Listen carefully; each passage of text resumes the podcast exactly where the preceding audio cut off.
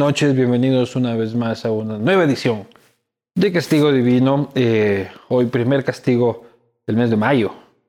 Ya, mes importante. Mes importante porque se acaba un gobierno este mes y inicia otro y precisamente en esa línea mantendremos una conversación importantísima el día de hoy. Pero primero agradecer a las instituciones, marcas que permiten que esto siga ya por cerca de seis años, sí, seis años, este, funcionando y tomando vino de manera gratuita durante seis años consecutivos. Muchísimas gracias. Eh, Cooperativa Andalucía, 50 años en el mercado, una de las cooperativas más solventes de Ecuador, Uribe Schwarzkopf, porque la realidad supera los sueños, es posible que la realidad supere los sueños, solo tienes que entrar a uribeschwarzkopf.com y eh, conocer todos los proyectos inmobiliarios de Uribe Schwarzkopf. También Seguros La Unión, el decano de los seguros en el país.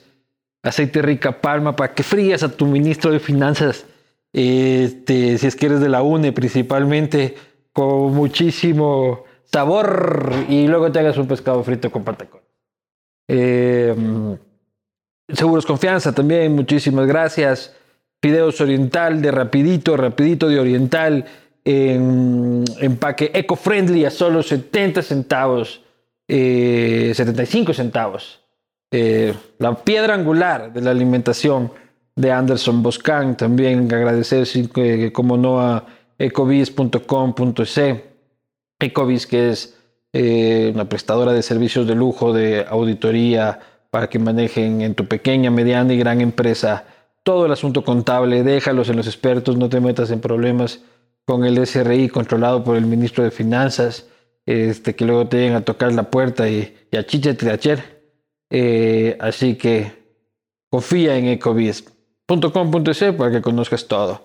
Este, también agradecer a la CFN este, que ha firmado un acuerdo con el Banco Mundial eh, para que las MIPIMES puedan crecer y que puedan obtener créditos eh, en, su propio, en su propio banco eh, a largo plazo, eh, créditos productivos, eh, así que aprovechen este nuevo servicio de la CFN gracias a un acuerdo con el Banco Mundial. Terminando 593, 100% Moslaca, vino Navarro Correas, el único Correa que no es tóxico y además me complace informarles que la última vez que me verán así, todo fachoso, tirando a malandro, eh, porque la gente de Bugatti ha decidido asumir el reto de vestir mejor a este malandro de la comunicación. Entonces ya para el próximo castigo me verán mejor gracias este, a la gente de Bugatti. Sin más, eh, invitarlos a acompañarnos en esta maravillosa charla con alguien que es este buen amigo de esta casa eh, ya por muchos años, antes de que esté en el cargo que ahora está. Eh, antes cuando sí saludaba, eh, este, ahora ya no tanto, pero eh, para nosotros siempre es un placer por el cariño que le tiene la posta a Mauricio Pozo, actual ministro de Finanzas. Economista. Bien, usted, ¿cómo estás? Gracias. saque la mascarilla que usted es vacunado VIP. ¿Cómo le va? Bien, gracias. Decir un vinito de estos. Muy amable, gracias. Llegando acá, lo llamó sin querer al presidente, ¿no? No es la primera vez que me pasa, Luis Eduardo. Lo despierta usted de la, de la siesta vespertina, el presidente ahí. No, no sé si era si- siesta, pero sí, a veces me juega a la traición el celular y, y se me timbre. bo. Una vez lo llamó a las 3 de la mañana, dice. Sí, pero ¿Qué hacía usted en el teléfono a las 3 de la mañana? me desperté. Como Fidel Legas, así mandando esos retweets ahí, calentuquis. Sí, pero pude apagar a tiempo. Y él le, le devolvió la llamada. Sí, sí, no, él en eso es muy puntual en devolver la llamada. Es que, ¿por qué te puede llamar el ministro de Finanzas a las 3 de la mañana? Puede pasar cualquier cosa. ¿Qué puede ser, por ejemplo? O sea, un presidente, cuando un ministro de Finanzas le llama a las 3 de la mañana, ¿qué es lo primero que se le puede cruzar por la cabeza? Cualquier cosa, cualquier cosa. ¿Pero qué es cualquier cosa? Que se le timbró el celular, por ejemplo. No, pues, pero ¿cuál es una emergencia? Porque uno entiende, por ejemplo, el ministro de Gobierno, un motín en la cárcel. Este, el ministro de Salud se me está quemando un hospital. El de Defensa se me vinieron los peruanos. Pero el de Finanzas. Que han hecho malos cálculos y la reserva no es de 7 mil, sino ha sido de 1500. Pero, eso, se, pero, se aguanta hasta las 7 de la mañana. No, eso no, se aguanta hasta las 7. pero eso no ha pasado, así que menos mal que no es parte de. Me alegro. ¿Cómo está, economista? Bien, muchas gracias. Bien, todo bien. ¿Todo bien? ¿Tranquilo? ¿Todo bien? Sí. ¿Con ganas de que llegue el 24 de mayo? Bueno, con el con el tema en agenda, todavía tenemos todavía algunas cosas que cumplir hasta el cierre de, del gobierno. Se ha hecho todo lo que creímos que debía haberse realizado. Eh, estamos muy satisfechos de lo que se ha cumplido. Así que en el proceso seguimos y vamos a terminar, creo, con bastante satisfacción de lo que se ha podido llevar. Ya, pero economista, usted entra en octubre más o menos. Ya está el país en la lona, en la lona sin ninguna perspectiva.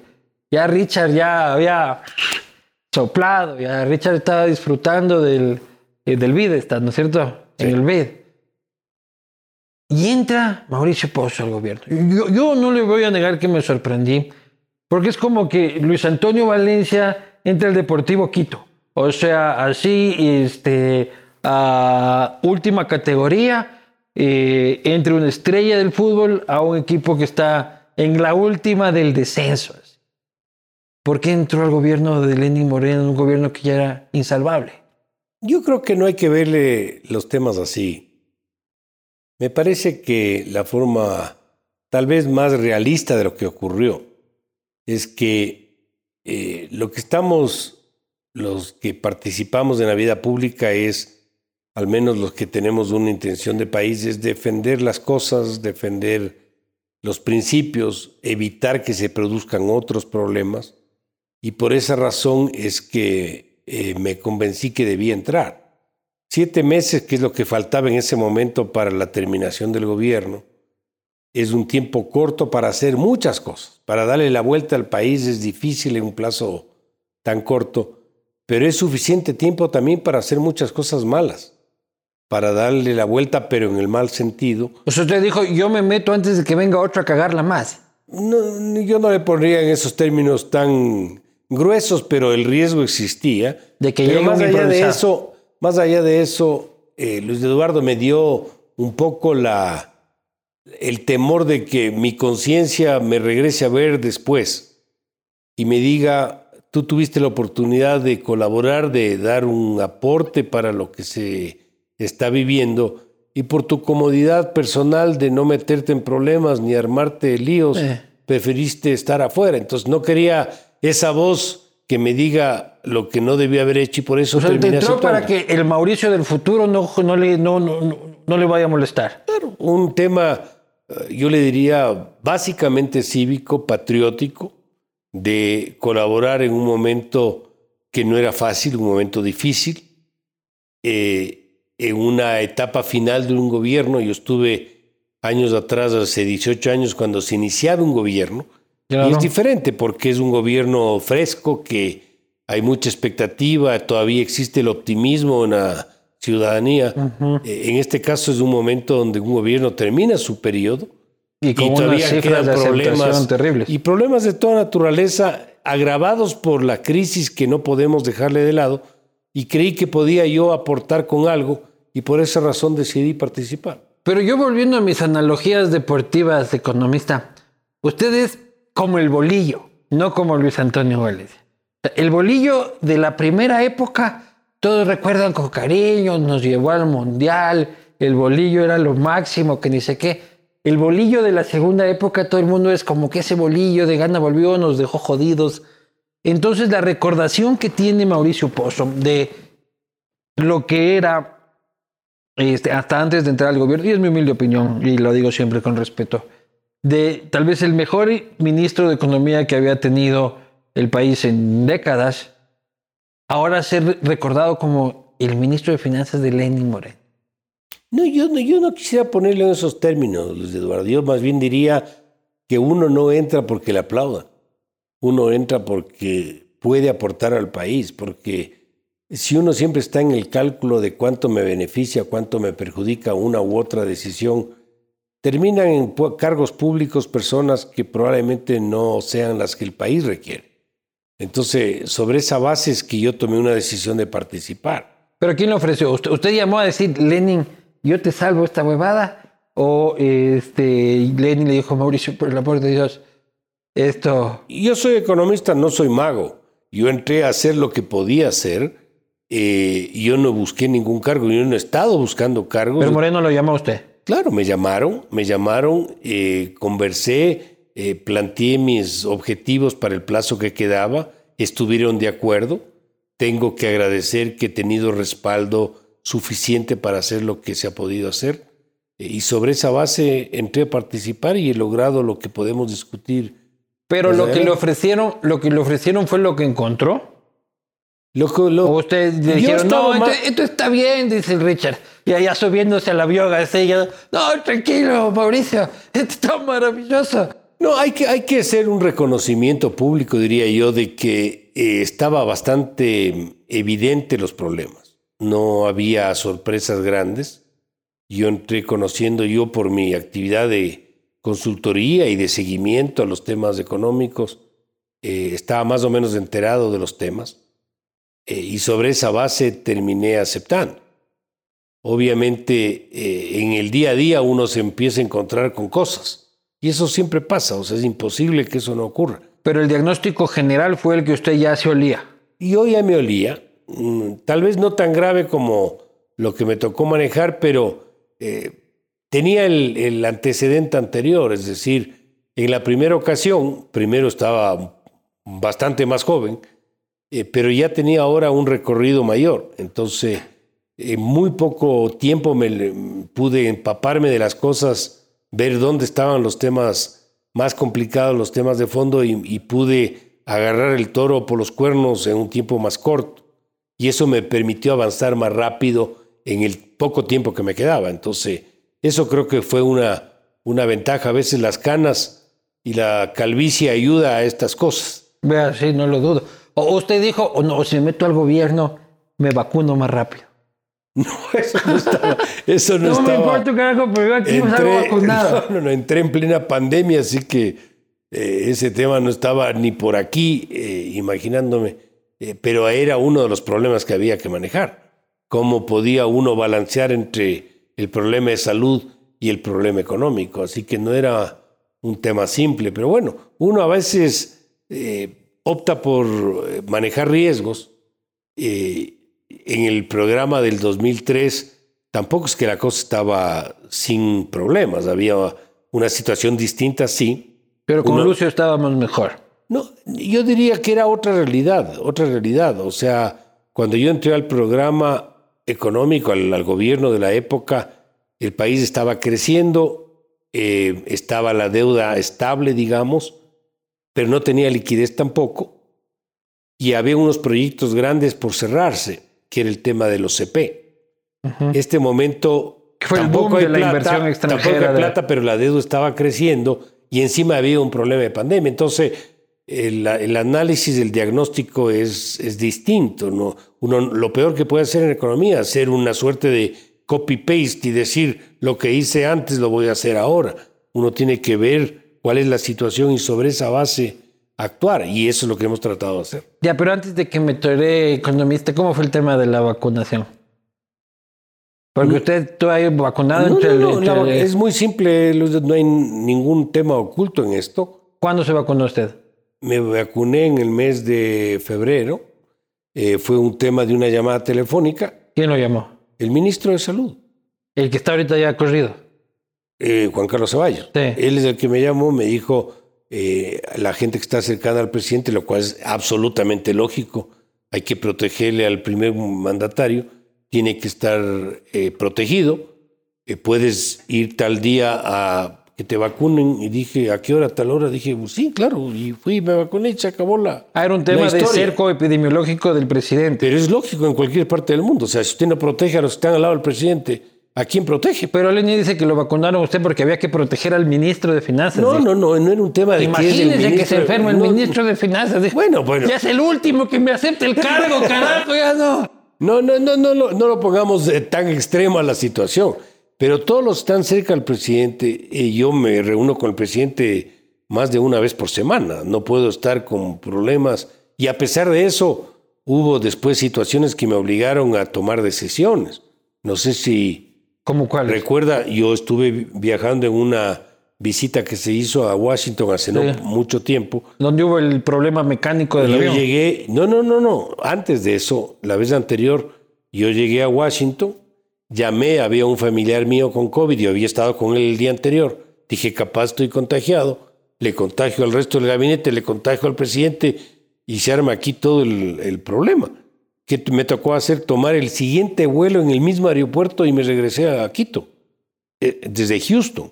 Es lo que me tocó hacer. Entonces, ante esos riesgos, me parece irracional pretender que la gente que está cercana al primer mandatario no esté protegido de una situación de esa naturaleza. Pero no valía solo con proteger al primer mandatario.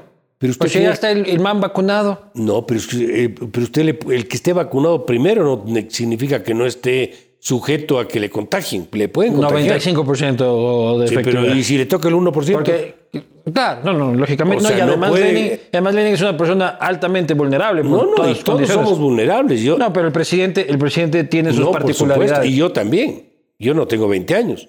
Yo Ah, pues usted está pollo si tiene que 62 usted. tengo 62, pero tampoco pues, tengo... Ni de la tercera edad usted. Pero, pero no tengo 20. Claro. Y tengo mis achaques también, así que no ¿Qué es que... achaques tiene Mauricio Pozo? Como tenemos muchos de mi edad. Tengo Sí, 30 pero no le años. envejecido tengo nada, 30 usted. años de hipertensión, tengo el azúcar por encima del nivel adecuado, o sea, Ya, no es que con- estoy así. con una buena para dieta, correr 100 con- metros planos tampoco estoy así. No, eso ni yo tampoco. eh, Entonces hay que cuidar esos temas que son elementales. Luis Eduardo, no es que uno puede dejar de lado esto, no. El tema Bueno, no, no para que se le suba más el azúcar, pero. Salud. Salud. Yendo ahora este, a lo de fondo, la gestión. El mesero de una mesa mal servida le tocó a usted. El presidente ha reconocido que la mesa no queda servida al presidente Lazo, este, que la cosa está altamente jodida. En conversaciones con el equipo de transición del gobierno Lazo dice, sabemos que recibimos la cuenta en cero, básicamente. Y sus hipérboles, ¿no? O sea, sabemos que recibimos un estado quebrado. ¿Cómo está la mesa, mesero? ¿Qué es para usted la mesa servida? Oh, ahora ya vamos a ver de que no, No, pues. yo- yo le devuelvo- Se había ofrecido pavo y ahora ya arroz con huevo, dice, pero Ya, está pero yo le devuelvo la pregunta. ¿Qué es la mesa servida? Uno puede relativizar qué es la mesa servida. La mesa servida eh, se entendería de que es este, una economía estable, con un mediano crecimiento, este, con cuentas relativamente saludables, eh, con perspectivas de endeudamiento también sanas. Eh, no estamos en esas condiciones. A ver, le voy a poner un- una ilustración para que se entienda tal vez algo mejor. A usted le pueden invitar a una cena y le ponen cuatro cubiertos a la derecha, cuatro a la izquierda y tres copas delante. Ese solo en Palacio de Mea es cédula y esa es la mesa nomás. servida para algunos. Pero usted puede poner cuchillo, tenedor, cuchara, vaso y plato. Igual puede comer. Sí. Después de una crisis como Pero la que usted tuvimos... está dejando tarrina y cédula, No, es no, lo no, que está tampoco, dejando. tampoco es así, tampoco es así. Eh, el año anterior fue la peor crisis de la historia del Ecuador. La y peor del crisis. mundo, seguramente. O sea, no es un tema del Ecuador, es un tema planetario. Crisis de producción, crisis de empleo, problema fiscal, no había reservas, no había eh, ahorro fiscal, mala imagen internacional, corrupción, o sea, todo era un problema terrible, terrible. Entonces, no se va a pretender que el siguiente año estemos en pleno boom, pues. No, jamás. Eso es imposible. Jamás Eso es esperaría eso. Y, un- Ahora, y una administración suya Le, de. le puedo, le puedo sí dar unos números si nos permiten eh, eh, comentar este tema. El año pasado se pensó que la economía iba a caer en el 11%. según el FMI. según el FMI y según otras fuentes también, o cercana a esa tasa. Y caemos 7 punto algo. 7.8. ¿Por qué pasó eso? No es porque porque siempre se exagera un poquito. No, no, no, no es siempre así. se exagera No, no, un poquito. no, El. FMI siempre dice un poquito más. No, no, no, para- no, no es así. Y eso, créame, porque yo ah, estoy 40 años haciendo estas cosas. Eso se da porque se tomaron acciones, no es porque se cruzaron de brazos, no. Hubo decisiones de estructura, de reforma, como fue, por ejemplo, el ahorro del sistema de fijación de precios de derivados de combustibles. Eso nos generó un ahorro anual cerca de mil millones de dólares. Me encanta cómo le llaman a subir la gasolina. No, no, no, Este, es- subir el dice, No, no, es que- sistema de fijación técnica de precios que- de los combustibles Es que fósiles. ese es, ese es- ese es realmente el nombre. Subir la gasolina y Es subir que, el es diésel. que subir la gasolina no es subir la gasolina. Eso es poner lo que se benefician los ricos pero a los para- precios Para internacionales. efectos como debe ser. prácticos es...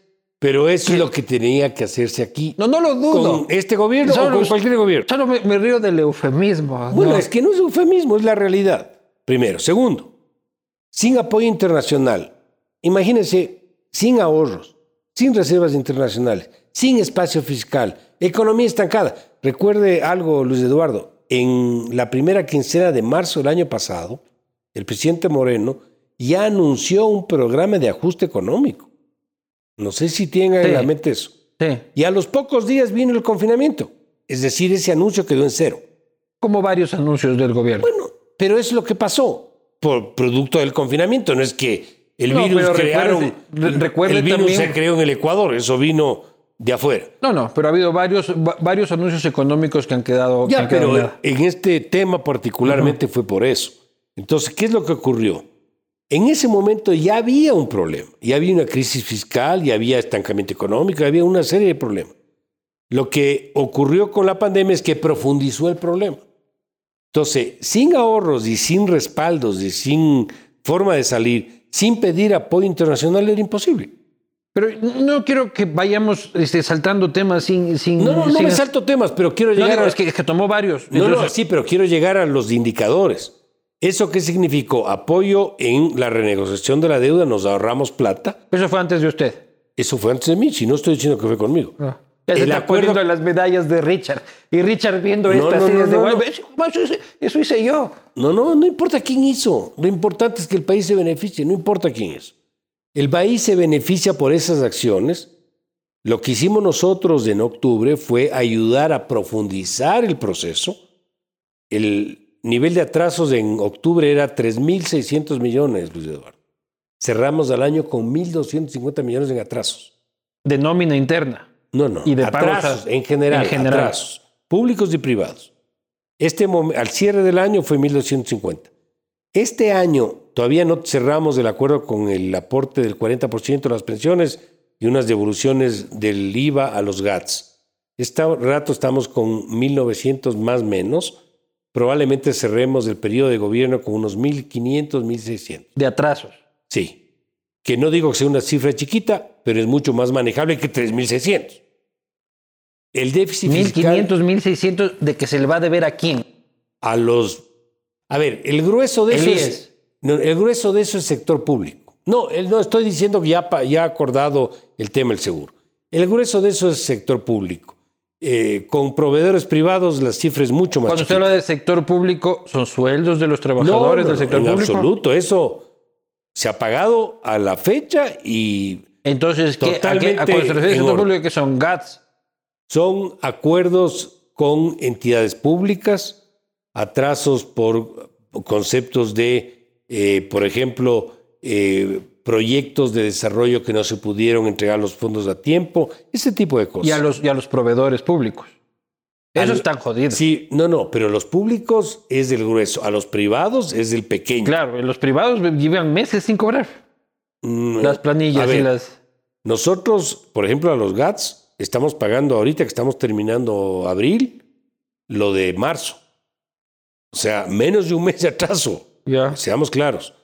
El, tu- el tema de los del di- el IVA, ahí sí tenemos. Porque Yunda no puede promocionar su hijo. Baby Yunda Ahora, no puede promocionarse cosa, solo. otra cosa, Luis Eduardo, es que los GATS, con su legítimo derecho, digan el año pasado recibimos menos frente al año previo, el 2019. Porque la torta se hizo más chica, pues. Ellos reciben plata de los ingresos que se llaman permanentes, los tributarios, y los no permanentes, que son los petroleros. La torta se hizo más pequeña. En los dos lados. Y por lo tanto la participación de ellos se hizo más chica. ¿Y eso se entienden? ¿Eso entienden todos o hay unos No, no se entiende, no se entiende, porque parte el del, parte del reclamo que tienen es que ellos están recibiendo menos. Y sí están recibiendo menos, pero por un producto Porque de esta hay menos realidad. plata. Y si yo tuviera la plata, tampoco les puedo dar. ¿Por qué? Porque yo no puedo irme contra la ley. La ley me obliga a actuar de acuerdo a la normativa vigente. O sea, yo no puedo darles plata que no esté establecida. En derecho público usted puede hacer lo que está Lo que dicta la norma. exactamente establecido. Yo no me puedo, porque si yo les entrego plata que no está legalmente sustentada, Termina me pueden acusar con- de peculado, pues. Termina jugando con el con, eh, billar con el contralor. usted. Termino jugando eh, boli en la tacunga. Eso no puedo hacer. Entonces, esa es una realidad que eh, no significa que no debamos revisar la ley o la fórmula de asignación de los Pero recursos. eso es a posteriori Claro, ahorita y no hemos, hemos dado toda la disposición y la apertura. Ya, para pero entrega 1.500 dólares en retrasos este, que tendrán que solventarse Poco los primeros 60 días. No necesariamente, poco a poco. El atraso es un tema que cumple. Vea, todos los días entran facturas y se pagan facturas. ¿Ok? Cuando pasa cierto tiempo se convierte en atraso. Entonces hay que ir evacuando eso de acuerdo a montos de antigüedad del atraso. Este es un proceso que no es que vive ahorita el Ecuador. Ha vivido toda la vida. Todos los gobiernos tienen eso. Siempre hemos sido morosos. No morosos, pero hemos tenido cuentas por pagar. Como usted en su casa o yo en la mía. Hay cosas que hay que pagar. Uno se Las demora mías, un las poco más. son unos- mucho más altas que las suyas. no, no sé. No sé, no necesariamente. Pero lo de fondo es eso. Tenemos superávit comercial. La liquidez crece a más de dos dígitos. El crecimiento este año va a ser el del 3%, luego la caída del 7.8%. Superávit comercial. Este, es pero también porque el sector importador está jodido, ¿no? Es no, es, no es por, sector- no es por fortalecimiento ver, del sector exportador ver. únicamente, sino es porque el ha importador está estado jodido. al tanto de los temas económicos. Y eso, Yo me, ahí estoy- yo- eso me parece bien. Para que vea que uno hace los deberes. parte del superávit efectivamente es por recesión económica, porque no importan, porque no pueden vender. Pero eso no quita Es como la gasolina, no me la quiere No, dorar. no, no, así como, no, no, no, Tenemos estoy- superávit, pero no, es porque no, no, es la verdad. Eso en la práctica significa más dólares que ingresan de los que salen. Sí. Pero eso se da también porque existe movimiento económico, si no, no habría tampoco eso. No Las exportaciones no petroleras, Si es que hay un 7% menos en el gasto de los hogares en el 2020. pero por supuesto, pero ¿cómo no va a haber? ¿Cómo Menos en papel higiénico. Papel higiénico. eh, eh, El, que, el vendedor de papel Bueno, higiénico no, es el- no tengo las cifras de papel higiénico en la mente, pero Pero ese se forró. En el 2020. probablemente le ha ido mejor que en otros sectores. Eh, Eso claro que probablemente sí. Entonces, lo que le quiero decir es, en febrero y marzo de este año la recaudación fue mayor a la de febrero y marzo del año pasado. En diciembre del año pasado también. La, la liquidez En sube. diciembre del año pasado, la La recaudación Fue mayor a diciembre de 2019. Correcto, correcto. ¿Y a qué responde eso? Porque hay proceso de recuperación de la actividad económica. Todo lo que le estoy diciendo es que nosotros estamos recuperando la actividad y que vamos a entregar un Corríjame, país corríjame si es que en me mejor situación de la que se tuvo. Pero lo que pasa es que también hay gasto y consumo retenido. ¿Me explico? O sea, marzo, abril y mayo solo gastábamos en papel higiénico. Básicamente, uno tenía un rubro para papel higiénico, otro rubro para alcohol en gel y otro rubro para alcohol bebible para el encierro.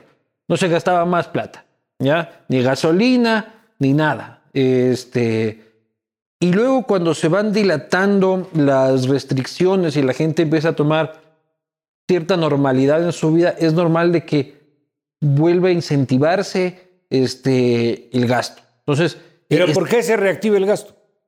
porque estoy desesperado por salir a chupar, como Bueno, mis bueno. panas, pues, ir a, comer. Ya, pero este, ¿por qué ocurre eso? ¿Por qué ocurre eso? y eso, se, y, y eso se mete en dos meses lo que tenía que ¿Sabe haberse por qué ocurre eso? todo el año. ¿Sabe por qué ocurre eso? Porque hay decisiones de política económica que permiten eso. Le doy un ejemplo. La ley de apoyo humanitario. ¿Qué hizo esa ley? Adaptar la situación, porque la ley eh, se quedó atrás de la realidad, para que el impacto en las empresas y en el empleo no sea tan grave como sí fue. Puede ser. Y yo Entonces, no soy, yo no lo soy que le quiero para decir es que si la gente, después de comprar tres o cuatro meses solo papel higiénico y alcohol, sale a comprar carne, es porque dice, ya tengo para comprar carne. No, no, porque estoy harto de comer papel higiénico. ese es el No, punto. pues, no, no, no, no. O sea, hay mire- un efecto, hay un efecto de que el entorno se torna distinto y que abre el espacio para poder actuar de otra manera. No, eh, economista, la gente estaba pariendo con que gane Arauz. Más bien la Pero economía, otra cosa. pero la economía estaba más bien frenada. No, yo sé, pero es que eso fue después. Ni Arauz ni aparecía en esa época. En diciembre. No, no, En estamos diciembre hablando. ya estaba hablando huevadas No, Arauz. en diciembre sí, pues. Pero yo estoy diciendo que el proceso es gradual poco a poco. Se fue dando. No fue solo eso. Mil millones menos en gasto en el subsidio a los derivados. Mil millones menos en el pago de intereses de la deuda pública, producto de la Pero esos mil renegociación. millones en, en subir la gasolina son cash líquido instantáneo ¿Usted sabe cuánta plata hemos gastado en salud? en, este, de la en- en la pandemia. pandemia. En toda Solo la el pandemia. año pasado, por producto de la pandemia, aparte del presupuesto de salud, ¿Cuánto? mil millones. Mil millones. Claro. ¿Y ¿Sabe, cuánto- cuánto y- y cuánto- hemos- y cuánto- ¿Sabe cuánto tenemos solo por vacunas para este año previsto en el periodo ver, no, del actual no. gobierno? 108 millones. 108 millones ¿De para dónde sale la- esa plata? del, Del manejo ordenado de las Del, finanzas. del- del FMI viene la plata. Pero es que no- Papito FMI viene Pero es que, el papito, es que el papito del FMI no le presta si el hijito no se porta bien, pues. Claro, no, no, no, pero de ahí viene la plata. Y del orden fiscal, No, pues. pues viene la plata de ahí, del orden fiscal, pero no de la producción nacional, pues. Es que la producción nacional es la que sustenta el proceso.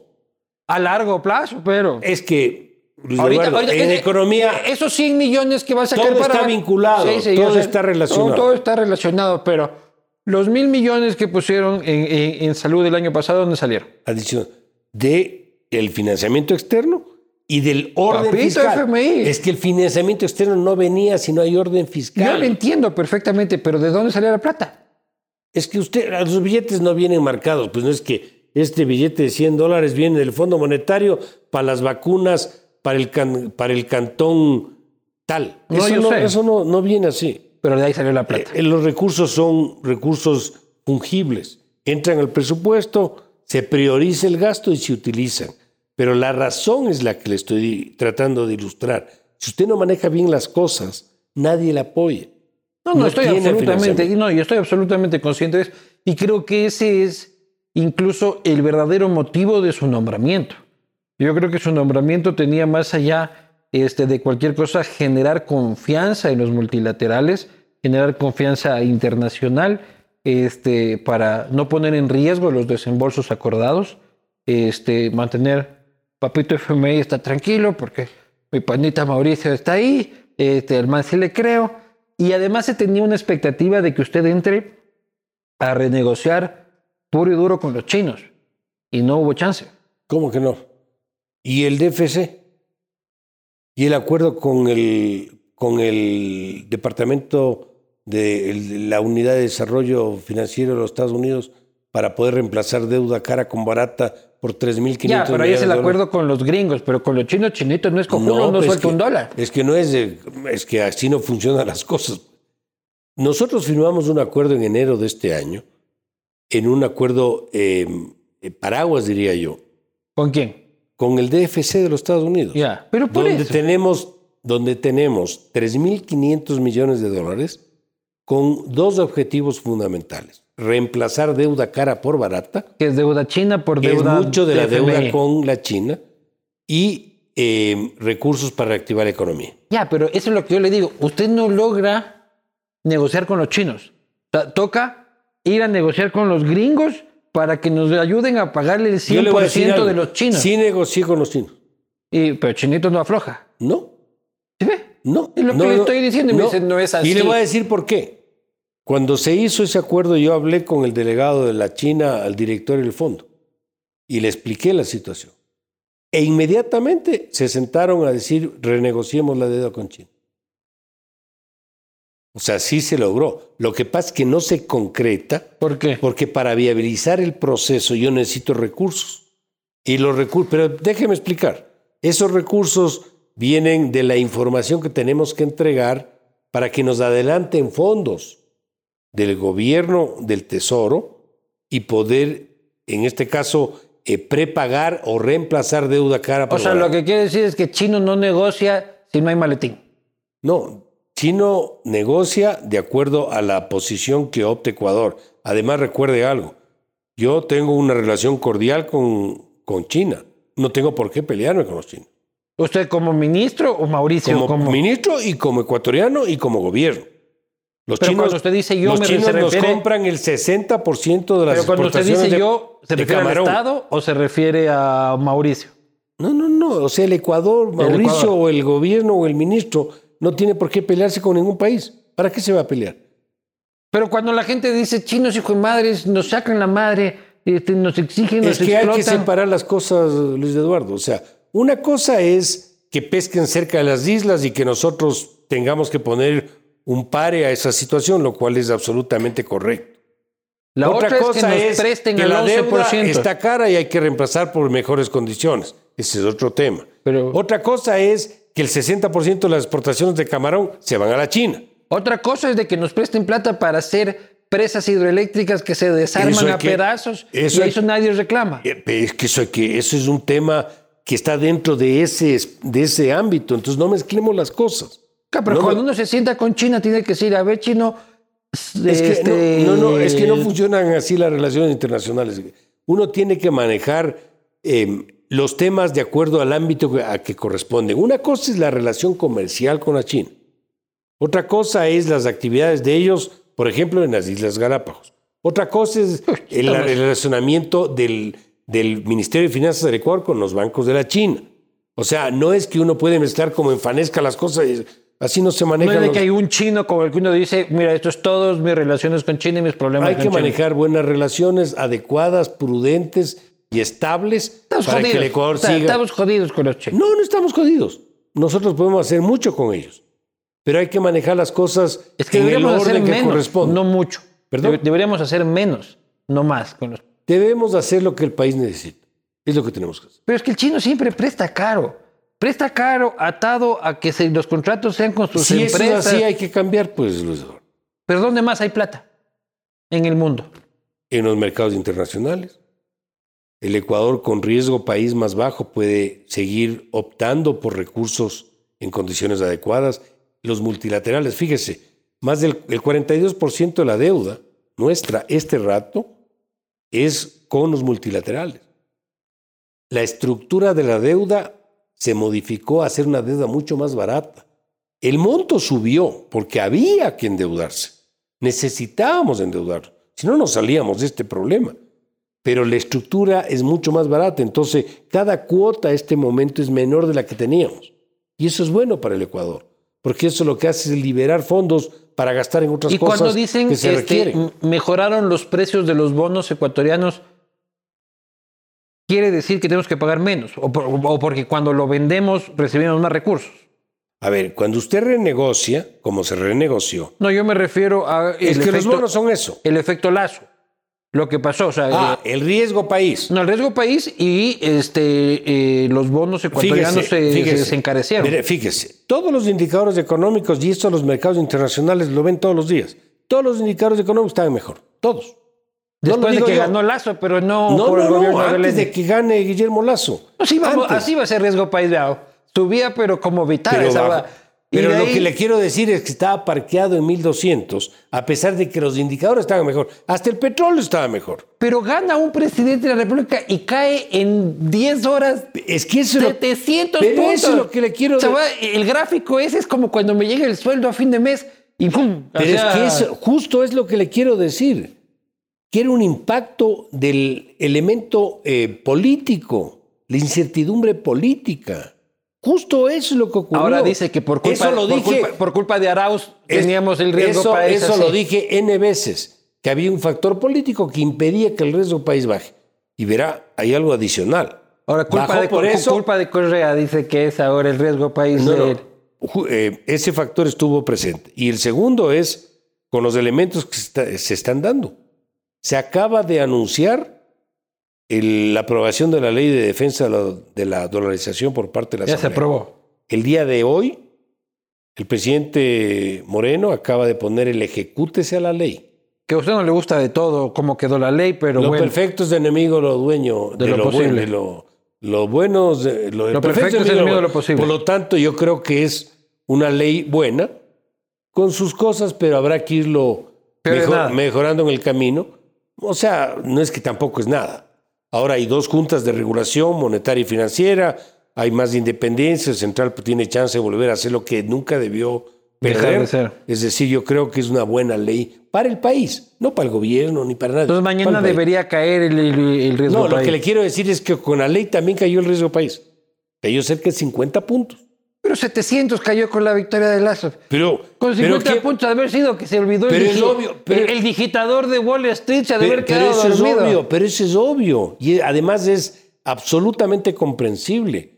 Porque el manejo económico con un gobierno que tiene una dirección distinta le iba a dar múltiples beneficios a la expectativa de todos los inversionistas de aquí y de afuera. Entonces era entendible que eso ocurra.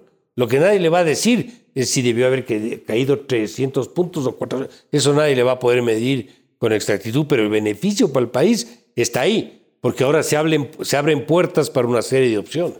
Pero bueno, entonces ustedes le dejan con atrasos de 1.500 millones de dólares, con una estructura de la deuda más oxigenada, este, más manejable, por decirlo de alguna forma.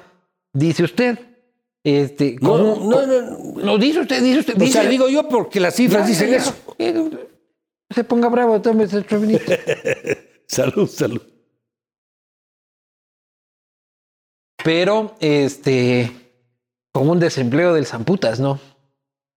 Si usted ve las- los números del- de las cifras de empleo en términos anuales, por decirle. No me venga con que hemos mejorado. No, no, no, es, que, es que, pero acépteme algo lo que le digo. Si le ve todo el año y compara con el año 2019, dice, oiga, las cifras de empleo están mucho peor o bastante peor que el año previo. Pero estamos sacando cifras ya mensuales. Y si usted ve las cifras, por decirle, mayo-junio del año pasado, respecto a noviembre-diciembre y enero, usted va a ver que hay un proceso de mejoría y de recuperación. O sea, eso es ineludible. No tenemos todavía lo del En 19, comparación entre, entre qué mes y qué mes. mayo-junio respecto a finales de año, noviembre-diciembre. Mayo, junio. Pero es que tiene que comparar con primera clase de economía, economista. Compare entre iguales. pues. No puede comparar Pero es- diciembre con mayo. Pero es que tiene que comparar en la tendencia, pues. No, no, Si la tendencia no le da el A mí, año todos completo. los economistas, cada que yo comparo una cosa que no es exactamente igual, No, me mandan no- al carajo. Diciembre se compara con diciembre. Le voy a mayo decir algo. con mayo. Usted dice, no, los primeros 15 días de mayo están No, pepa a es que comparación de los últimos 15 días de septiembre. No, no, es así. A ver, déjeme eh, complementar el, el- el comentario. Fíjese. Eh, las cifras de mayo-junio fueron cifras con una encuesta con una metodología diferente. Fueron encuestas telefónicas. Por lo tanto, la metodología no es la misma que la encuesta personal. ¿Ok? Entonces- trabajo, no me No, llame. no, eso, está puesto, eso está puesto en las notas de las encuestas del INEC. Eso es absolutamente correcto y cierto. Lo que no puede negar es que hay un proceso de mejoría. Porque la distancia entre la una cifra y la otra no se explica por el cambio de la metodología, sino por el cambio del comportamiento de la encuesta. Pero es que es lógico, pues, porque eh, antes había una destrucción del empleo, producto de que la gente pensaba que se iba a acabar el mundo y empezaron Y no a votar gente. mundo.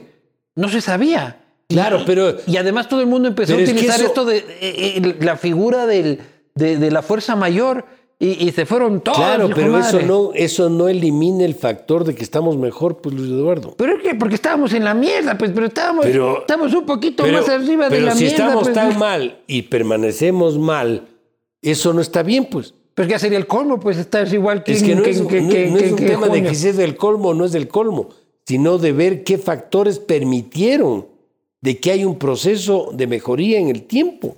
Pero yo creo que es la inercia de la lógica usted, de la. de- usted ve esta copa, ¿esta copa está medio llena o medio vacía? está media llena porque no se toma ni una copa yo voy a Bueno, tomarme la segunda. Yo puedo decir que está media vacía o puedo decir que está media llena. Bueno, yo prefiero decir que esto está medio lleno. Y la economía está bastante más medio llena que media vacía. Háblese. Hay un proceso de Más recuperación. medio llena, dice. ¿Usted cree que no habría apoyo, habría apoyo internacional si vieran que esto va en una línea incorrecta o de precipicio? No habría. Pero y en eso cambio- hay que ser absolutamente claro. Pero usted considera conmigo que usted sale a la calle y la realidad es otra. El nivel de si subempleo. nadie ha no dicho que estamos en bonanza. Eh, el nivel de, el nivel de Nadie ha subempleo. dicho que estamos en bonanza. Eso no he dicho. Yo lo que he dicho es que dentro del problema estamos mejor. Que no se me malentienda. Y que si no habríamos hecho lo que hicimos, estaríamos mucho peor. Y no solamente lo que uno hace, Luis Eduardo, es lo que uno evita que se haga. Usted puede en dos días quebrar el programa económico. Si usted no defiende principios y Ahora conceptos, usted necesitaba 48 horas para joder el país. y capaz menos, capaz menos. Una decisión mal hecha se va todo a la basura. Entonces no es solo lo que hace, sino lo que evita que se haga. Pero y el país tiene este rato luz, tiene al final del túnel por dónde salir, por dónde transitar, está puesto un norte, hay acuerdos internacionales, le- la- la- las finanzas tienen que tener mucho más fortaleza, pero están en orden y está todo sobre la mesa. Aquí no hay nada oculto. Que vean todo lo que quieran ver. Y los que se metan van a saber que hay problema aquí, hay problema acá, hay fortaleza aquí, hay fortaleza acá. Todo va a ya se estar reunió con Simón Cueva. me reunido con Simón Cueva, me reunido con, con el presidente Lazo, he hablado casi diariamente con todos Le ellos. van a dar chamba. No, no, yo no busco trabajo, yo ya cumplí mi rol, ya cumplí mi periodo, ya hice lo que creo que debía haber hecho. reunió con Lazo. Sí, claro. Pero la reunión general o Mauricio, vamos a ver los números. No, no, me reuní en forma general y he hablado con él de manera uno a uno eh, en ¿Y qué algunas ocasiones. Hablando sobre temas económicos y yo tengo una relación muy cordial con el nuevo ministro, es un gran técnico. ¿Qué opina de Simón Cueva? los mejores comentarios, creo que es una gran elección, creo que puede ser un gran trabajo y creo que tenemos toda la obligación de ayudar a que esto mejore porque no es un beneficio del próximo gobierno, es un beneficio del país. ¿Qué le quedó por hacer a Mauricio Pozo? ¿Qué no alcanzó? ¿Qué no Bastantes panes frente al horno, eso es verdad. Yo había anunciado por decirle eh, un bono de reactivación productiva con apoyo de multilaterales, no me dio el tiempo. Eh, vamos a entregar la iban a reforma. dar 500 dólares a la people, eso no se dio nunca, ¿no? A ver, todo se va a dar, y en eso Uh, seamos claros. Yo te ofrezco, verás quién No, te no, des no, no, esa huevada. porque todo lo que he dicho se ha cumplido y tengo el antecedente. Todo lo que he dicho se ha Ya, cumplido. pero usted no dijo ¿Se ha lo de los demorado en 500. algunas cosas? Sí, pero todo. Pero Los los que- 500 dólares no dijo Le usted. voy a pues. decir la verdad, no es un problema de plata. Ah, plata sobra. No, está previsto y asignado y presupuestado. El problema es que usted no puede a un privado. ¿Qué es un desempleado? Es un privado. Perdió el trabajo y está en el desempleo. Su subsidio. Ya, pero yo no puedo coger plata, aunque me sobre, y decir regálenle al señor Luis Eduardo Vivanco 500 dólares. ¿Y cómo me regalan eso en la gasolinera cuando voy y pongo... Bueno, pero es que si yo eso hago, me van a acusar de peculado, que cómo así cojo plata del Tesoro Nacional para regalarle al señor Vivanco. Entonces, ¿por qué ofrecen huevadas si no pueden no, cumplir? sí se puede hacer. lo Entonces sí se puede. ¿Por qué no, lo hacen? porque usted, ya le dije hace un rato. No puedo porque no es legal. No, no, no. Pero no. sí se puede. No, no, no, porque- no. ¿Cómo? Usted lo que necesita es estar en un mecanismo que le permita hacer la entrega de los recursos. ¿Cómo hacemos? El mecanismo legal que le faculte poder entregar los 500 dólares al señor Vivanco. O sea, yo quiero, pero no puedo, dice. sí, entonces ha fallado. Pero sí se puede, dice. Ya, sí, sí, eh, a ver, ha habido un problema, uno, del tema legal del mecanismo y dos, de la base de datos para comprobar que efectivamente Perdió el trabajo. usted perdió el trabajo, está Pero fuera. para esa pendeja no está el IES, pues si ya dejé de apostar el, al IES, ya con perdí el el trabajo. IES mismo han estado trabajando y han habido múltiples problemas en la data. Por eso se ha demorado. Yo no estoy excusando que esto no debió haber sido y debió haberse canalizado desde el principio bien. Eso yo no estoy discutiendo y reconozco el error que se ha producido. Tomar hace más bonito, vea. Lo que estoy diciendo es que eso no quita de que nosotros vamos a cumplir Ya, todo ese lo que billete dicho se ha no cumplido. Ya, pero ese billete no va a llegar, Mauricio. Sí va a llegar. Pero ¿cómo van? En, en 20 A ver. días van a encontrar el mecanismo que no encontraron en seis meses. Vamos a atender a todos los que sea posible atender. Y eso va a llegar y se va a cumplir. Vamos a hacerlo y lo vamos a hacer. Apostemos. Eso no está en mi cancha. Ah, no, le quiero- claro. no, no, pero espérese un ratito. No le quiero echar la culpa a un buen ministro, que es Andrés Isch, que está a cargo de este Ah, problema. es culpa de Ish. No le estoy echando la culpa. Es está que en su desde cancha, que se volvió diciendo. social cristiano Ish No, ya- no, no, no, no, no. Él mismo ha dicho en un programa reciente que está en su cancha, no lo estoy diciendo yo. Pero yo estoy seguro que esto va a salir. Lo que pasa es que han habido estos problemas que a veces se van de las manos. Usted no sabe lo que es el tema público, la burocracia, los problemas. O sea, es terrible, es terrible. Entonces, a veces uno programa y a veces hay eh, una serie de situaciones que alargan o postergan las, los beneficios, pero de que eso se va a hacer, se va a hacer. Los maestros también están que lo quieren mucho. Los maestros va- van a... eh, el, el pabellón nacional de la UNE se va a llamar Mauricio Pozo. ¿Une o unes? UNE. Ah, yo pensé que era unes. Para que vean, en ningún lado lo quieren. Ah. No, en ningún UNE lo quieren. Fíjese algo. Eh, nosotros tenemos que hacer lo que es responsable. Persona no grata del magisterio lo nombraron ustedes. No me quita ni medio minuto de sueño, Luz Eduardo, ¿En para serio? franco. No, No dice, los maestros me odian. no, no, no, duermo como un niño, pero le voy a decir algo. Duerme como un niño usted. ¿Sí? ¿Y por qué lo llama el presidente a las 3 de la mañana entonces? No, no, porque a veces me voy al baño. pues, y al baño me voy con el teléfono a timbrarle al presidente. Usted le llama mientras orina No, al no. presidente. Oye, Lenin, son las No, 3. no, no, Estoy preocupado porque no, hay lo que ves es que a veces los- llegan mensajes y suena y a veces mete mal el dedo y se marca. A ver, ¿qué le puedo decir sobre esto?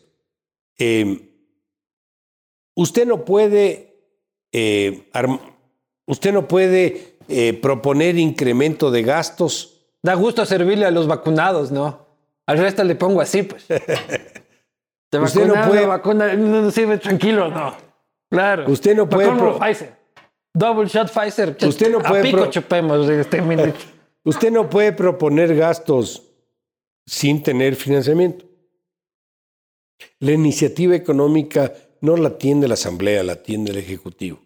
Pero más allá de esto, más allá de esto, que por cierto es absolutamente inconstitucional, absolutamente. ¿A usted le parecería que yo aumente el IVA del 12 al 16? Eso es incontenible, es- es, 18. imposible. Seis puntos. Pero solamente Para pagar a los maestros. para aumentar el salario mínimo acá y para que tengan una jubilación especial. Quiero eh, aclarar, yo no estoy en contra de que suban los salarios nadie, ni los maestros ni nadie. Ojalá ganen mil dólares cada ojalá tuvieran un salario mínimo de cinco mil dólares. Yo feliz. No es un problema de, de- ese no es el problema. El problema es que uno, primero no puede crear gastos sin financiamiento. Y segundo es que la economía no le permite eso. Habría que subir a 18% el IVA solo para pagar a los maestros. El Sí, sí, yo equivalente al aumento que esté establecido son Sí. 3 mil millones. Cada punto del Yo IVA le ese- da yo creo 500 que eso es- millones. yo creo que eso es cuento para indisponer a la población en contra del incremento del sueldo de los maestros. No, no es así. Lamento discrepar. Pero ¿por qué no agarran plata del FMI y paga? ¿Usted cree que va a dar el- usted cree que, le, que tiene papá usted, le- usted cree que le va a dar el FMI plata para un aumento salarial de un sector que justi- con justicia puede pedir algo mejor, pero que las necesidades de la economía son múltiples.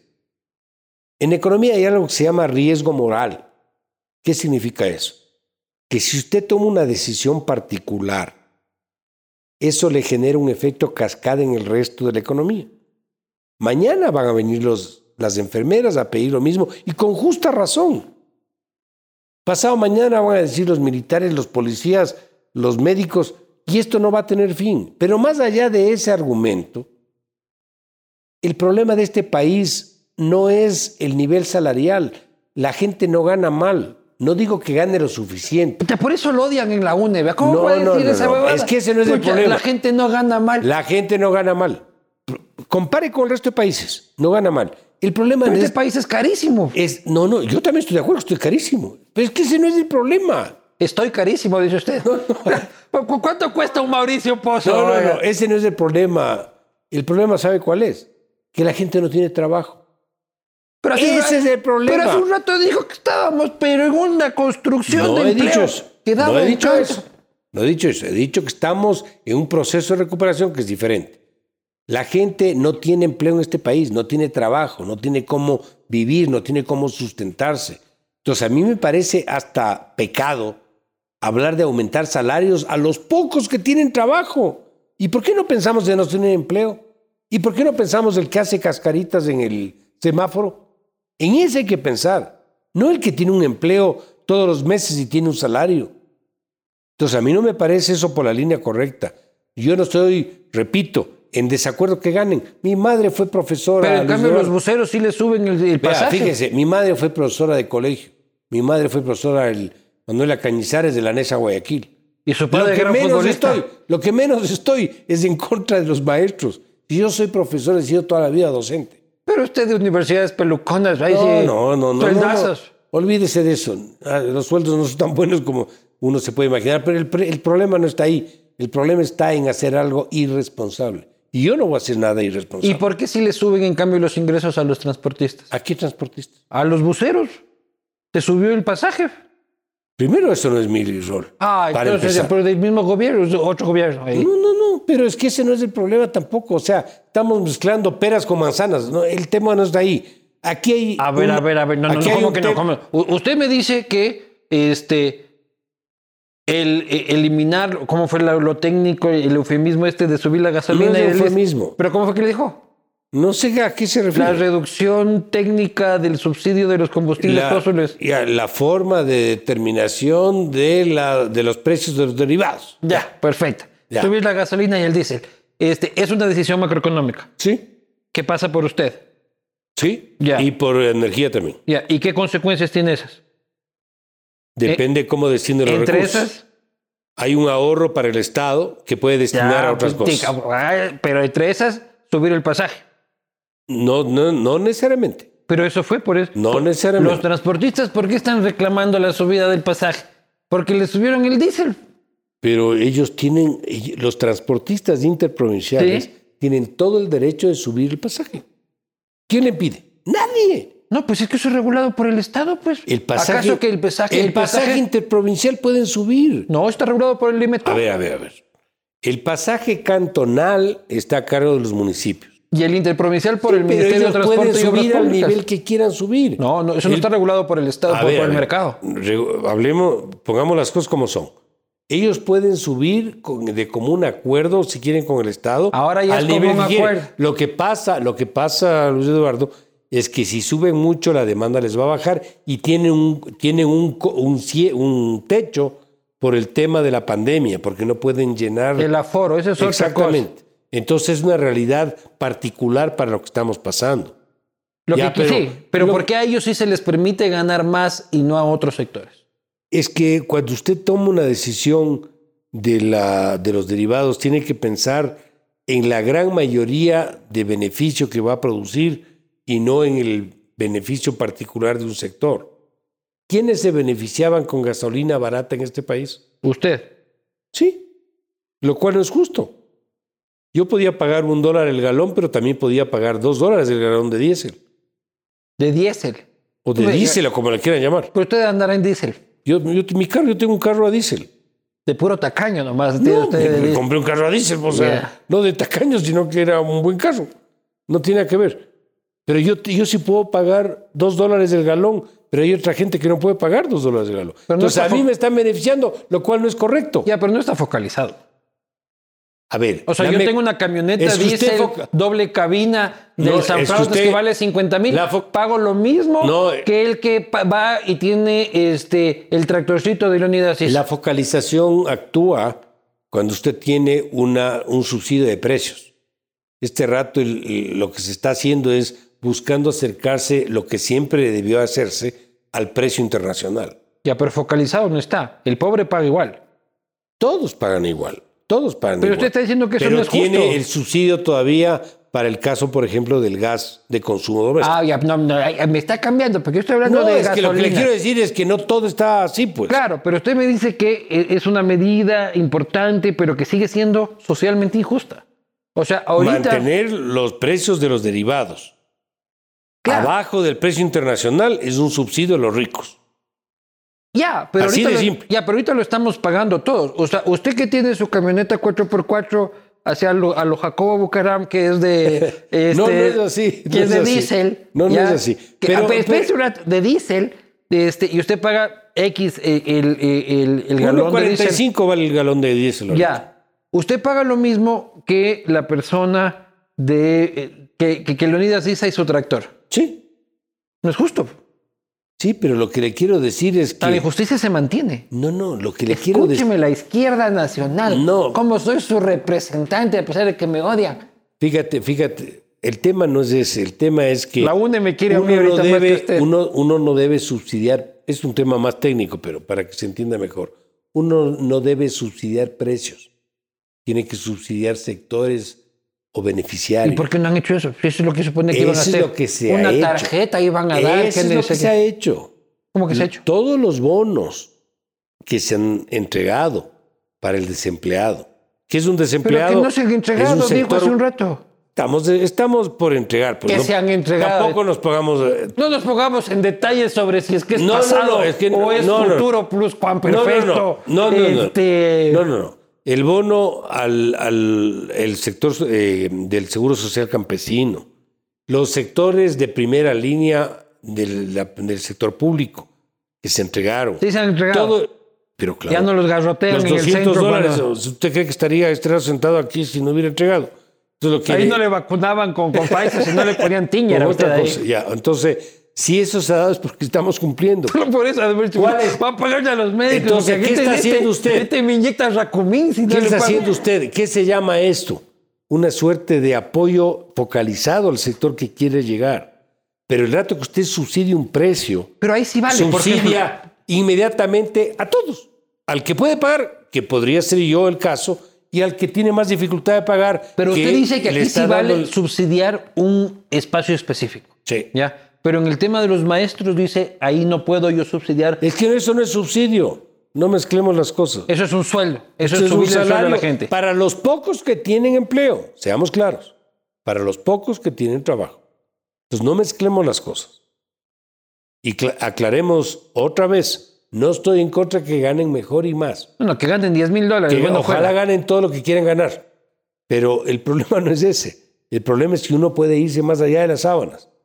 El Estado no da para eso y hay múltiples necesidades. Múltiples. ¿Y usted cuánto está ganando ahorita? Mi sueldo de ministro, lo que dice la ley, pues, ¿Cuánto es? 3.800 dólares. Te quedas ni la quinta parte de lo que usted ganaba en la actividad privada. Pero porque yo no entré por el sueldo. Pero es no. más o menos la Yo quinta entré parte. porque creí que podía apoyar al país. Por nada más. ¿Y cómo ahora usted se maneja? ¿Cómo llena el tanque de diésel? Ya vendí un Este, carro. Ya tuve que vender un carro. Ya vendió el carro. Pero es que haber vendido el carro porque ahora tiene la limusina del No Estado. con, no con, tengo- con- con- wiu, wiu, wiu, No. Por, por- por- por la vía del trole y todo Ya, el pero- asunto. no, no, primero no voy por el vía del troll. Y segundo, eso se me acaba el 24 de mayo.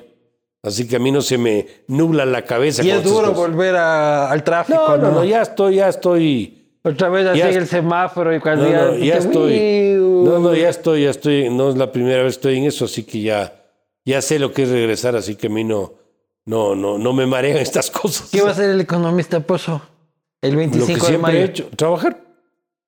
A la actividad en su privada. consultora.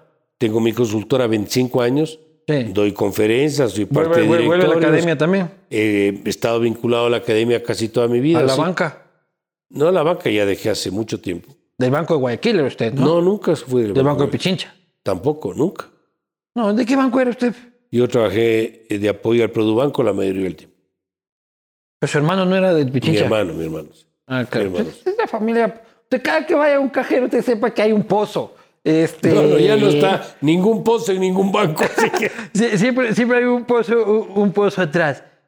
Si usted le puede decir a Simón Cueva, el próximo ministro de Finanzas hasta el momento, este, hermano, de esto cuídate o esto haz, ¿qué le diría?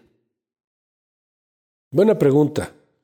Creo que tiene que ponerse una línea de comportamiento con objetivos a mediano plazo, eh, perseguir una meta Ya, pero eso Y suena no- a coach. y a, no- a- a- a- a coach. No, no. Hermano, cuídate de este sector de la economía está por explotar. Este, o estas cosas no alcancé a hacer, pero haz lo que quieras, pero esto No, es urgente. es que lo que estoy diciendo va en la misma línea. Si uno se pone un norte, uno tiene una banda por donde transitar. Es decir, puede moverse. Si uno se pone muy rígido, se rompe. Uno tiene que tener la capacidad de negociar, de ceder. Aquí no hay gerentes propietarios, aquí hay ministros. Tienen que ceder, moverse en una ruta, pero no, perde- no perder el horizonte. ¿Cuál es el horizonte? Recuperación de, de las reservas internacionales, recuperación del equilibrio fiscal, eh, recuperación del crecimiento económico, mejora del empleo. Hay que Esas reducir el metas. Estado, Mauricio. Hay que moverse en esa línea. Si un día hay que ceder un poco en esto, hay que hacerlo. Hay que reducir el Estado. Yo creo que sí. ¿En qué porcentaje? Es difícil, es difícil, pero nosotros vivimos 20 años con una relación de gasto frente al PIB del 21%. Hemos bajado. Estamos- 21%. Y el PIB ha bajado también, ¿no? Sí, pero este es el porcentaje, digamos. Eh, Este rato estamos alrededor del 35. Yo creo que hay unos 5 puntos que se pueden ¿Cuántos gradualmente, no de una sola, gradualmente reducir. ¿Cuántos burócratas hay en el país? Alrededor de 500 mil activos, unos 200 mil pasivos, que son los jubilados. ¿Y cuántos hay que votar a la calle? Yo creo que ninguno. Ah, Yo creo, pero déjeme terminar. ¿Cómo reduces el Estado sin Pero votar déjeme gente? terminar. Eso es lo políticamente No, correcto. no, no, no, voy es a que- reducir el Estado y el No, costo, pero lo voy a gastar en, lo voy a reducir en No, no, es papel que no- higiénico. Es que no, no funciona así. Usted no puede actuar en política económica sin los tres principios básicos. Profundidad, dirección y oportunidad. Si usted quiere actuar para reducir el gasto público en salarios, en un momento donde nadie tiene trabajo y perdió, está actuando de manera equivocada. Tiene que actuar en el momento oportuno O para se eso. despide gente en bonanza, dice usted. No, eh, usted puede liquidar con la ley para que puedan gradualmente vincularse al sector privado. En un momento el sector privado abra las puertas para eso. Pero liquidar con la ley es siempre en bonanza y en pobreza. Sí, pero si usted vota en, en una situación difícil, nunca van a encontrar espacio en el sector privado. Pero si, si tiene que tomar una decisión en un momento La cosa es que donde utilice se la abren liquidación, opciones, que utilice la liquidación para emprender. o para emprender, o para emprender.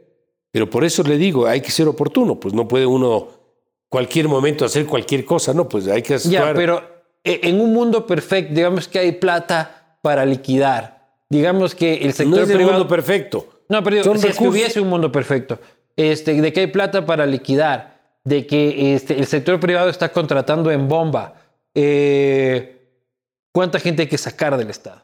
Vea, no quisiera dar los números porque el sector público no es solamente la gente bajo un régimen eh, de contratación directa, sino hay contratos ocasionales que usted puede ir cerrando. Y pipones.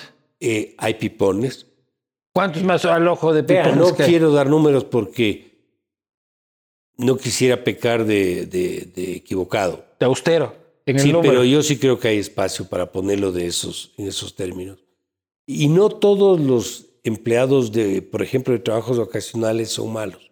Yo creo que hay mucha gente muy valiosa ahí, Seguramente. que se les puede vincular. Y así mismo hay gente que está mucho tiempo que yo creo que ya es el momento de que salga. No, y además hay una cosa Hay- que sí es En resumen, hay que casi hacer un trabajo de caso por caso, Luis Eduardo. En 500 mil casos. Pero hay que hacerlo. 500 mil casos del gobierno central. No, estoy hablando De la todo totalidad. total. Porque uno, uno dice mucho pipón, mucho burócrata, gobierno tal y cual, pero muchas veces tu municipio está... Ahí este, está metido el tema municipal, ¿no? Por eso, tu municipio es el más inflado. O sea, el municipio de Quito, por ejemplo, tiene cerca de 18 mil, 22 mil tiene. 22 mil trabajadores. Sí. La última vez que revisé está, bendición, está multiplicándose es como No, cuyes. yo dije eso. Acuérdese tanto que yo- reggaetón, No, creo no, que acuérdese está que que- estuve de precandidato a la alcaldía también. Pues Claro, entonces, pues. sí tuve que revisar algunas informaciones de eso. Ahí ya eran 22. No, no es que eran. Es más o menos el número no se ha movido. Por ahí está.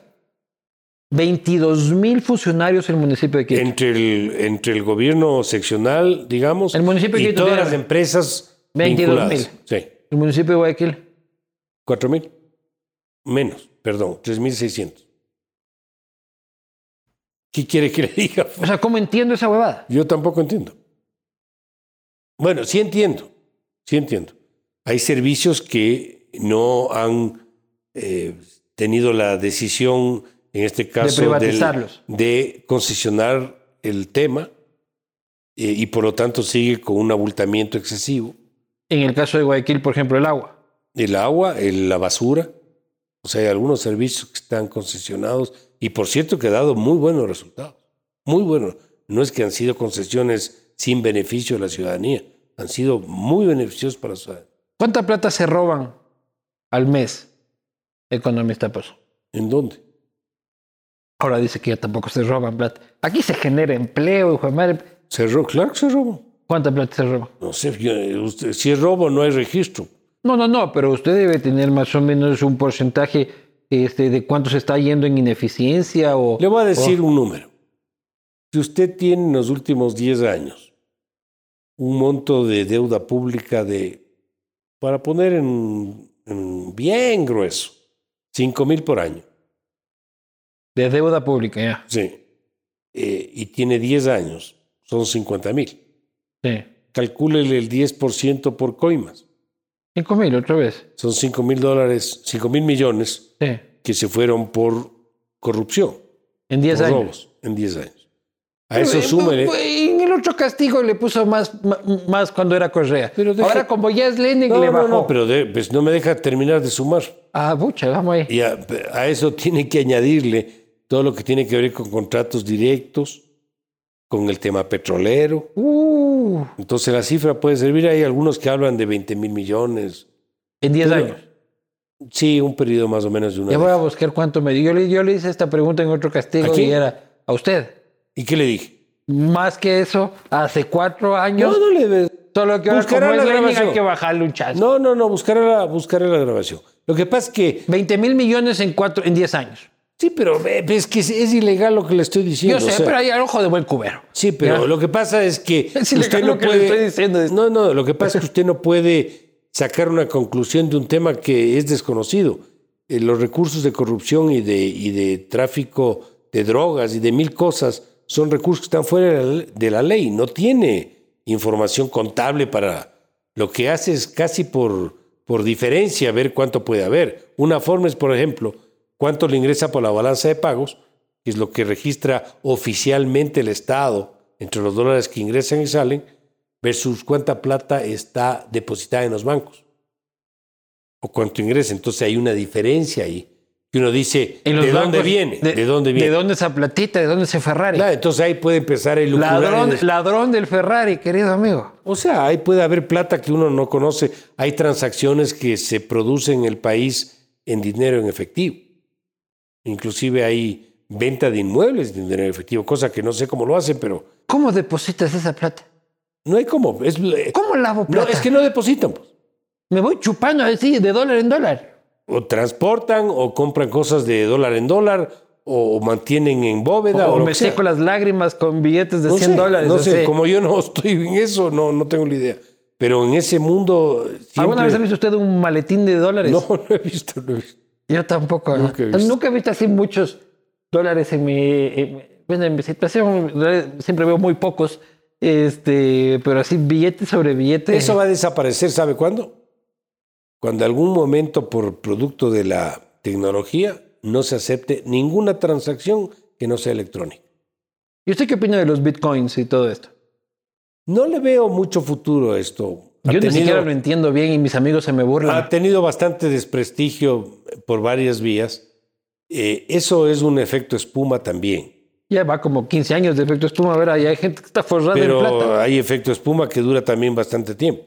Es decir, usted le pone el champán en la copa, sube la espuma, termina de consolidarse lo que usted pone en la copa y termina con un poquito así cuando fue así. Eso significa que si no hay un respaldo real en recursos que eh, garantice la emisión, en este caso de bitcoins, esto puede ser que mañana no dé resultado. Es como recordará el efecto del juego de la pirámide. No sé si recuerda hace algunos años. atrás. Notario Cabrera. También, donde todo el mundo pone plata y uno busca quién más ponga plata. Y el último que Recordarás hace algunos años esa cosa está en bomba ahorita. O sea, bueno, todo el mundo- el, el último que pone ya no recoge, el primero que puso gana. Entonces, yo no digo que eso sea el Bitcoin, que no se me malentienda lo que estoy Notario diciendo. Cabrera fue en su época de ministro, ¿no? ¿No fue en el gobierno de Lucio? Fue cerca de eso. Yo estuve en el 2003, 2004, creo Y que usted fue. dijo ahí fue un un- poquito después. No, esto fue el 2005, creo que por ahí. Usted nos dijo, no hay un movimiento inusual de dinero en el sur del país. Vea, siempre hay, siempre existen movimientos inusuales. Hay mercado de, ve- de compra-venta de vehículos y otras cosas que se transan en, en dinero en efectivo. Y el Estado no identifica eso. El Estado tiene formas de, modelar ese tema, pero a veces No de modelar, temas- de identificar movimientos inusuales. Para eso lo, que la sí le, lo que sí le puedo decir es que todo eso opera fuera del sistema financiero formal. Porque el sistema financiero siempre, si usted deposita un- una cifra un poquito más allá de lo que usted normalmente transa, le llaman y le preguntan, oiga, ¿de dónde sacó esta plata? Entonces eso normalmente está fuera del circuito de control eh, bancario y de la supervisión. Porque por eso es informal, por eso es irregular. Ya, pero por, por eso siempre hay el interés de lavarlo. Porque lavar la plata es precisamente Claro. meterla en el Claro, sistema claro, formal. meterlo de alguna manera. Entonces, si usted transa eso al que le vende el vehículo y el que le, el que le compra sí está con eh, una cuenta normal en una institución y le acepta que le pague de esa manera y él con eso deposita o lo que sea, ya lavó, ya lavó. Pero ese es un tema que es en todo el mundo, o sea, no es un tema solo del Ecuador. ¿Está usted contento con lo que se viene? ¿Está tranquilo con el gobierno de Lazo? Creo que hay muchos retos, creo que hay muchas eh, incertidumbres todavía. Creo que el trabajo que tiene que hacer es enorme. ¿No pero lo va creo- a llamar a Lazo mientras orina a las 3 de la mañana usted No. diciendo... No, si yo no va a estar, pues no, so- no va a ser Pero ahí se me marcó, pero tenía algo no, que decirte. No, no, no. No, pero yo creo que hay una ruta por donde moverse. Y eso yo creo que es bien importante. No es que aquí no hay política económica y no hay programa. Ya tenemos un programa hay. y hay por dónde moverse. Pero usted trabaja solo, No, yo trabajo con un equipo importante. con su equipo. ¿Me Claro, explico? por O sea, a eso me refiero. Sí, pero coordino mucho. ¿Con quién? Tengo buena relación con la Superintendencia de Bancos, de Economía Popular y Solidaria, Mm. con el Banco Central, con el Ministerio de Energía, con el SRI. Pero el presidente ni se entera de lo que usted hace. No, sí se entera. Está muy bien enterado de lo que hago. No Porque los usted- es que usted no es los- el no único los de- ministro que me dice que el presidente está enterado de lo No, que no, pasa. no, es que no va a estar el presidente en los detalles del uno Es a que uno. no está en los detalles más que de la galletita y del tamalito que hay que No, no, para, no, el, no. para el Es gabinete. de los temas importantes, conoce porque primero yo le estoy informando permanentemente o si no él me pregunta. Pero todo el mundo sabe que ahorita el gabinete es cada cual haga lo que le da la puta gana ya. yo hago lo que tengo que hacer. Luis. Yo siempre he hecho lo que me da la puta gana. no, no. No, no, no, no. Yo he, di- yo he hecho lo que el país necesita que se haga. Y siempre he hecho con la anuencia del presidente de la República. Muy bien. Vamos a ir a las preguntas de la gente, mi querido economista. Este.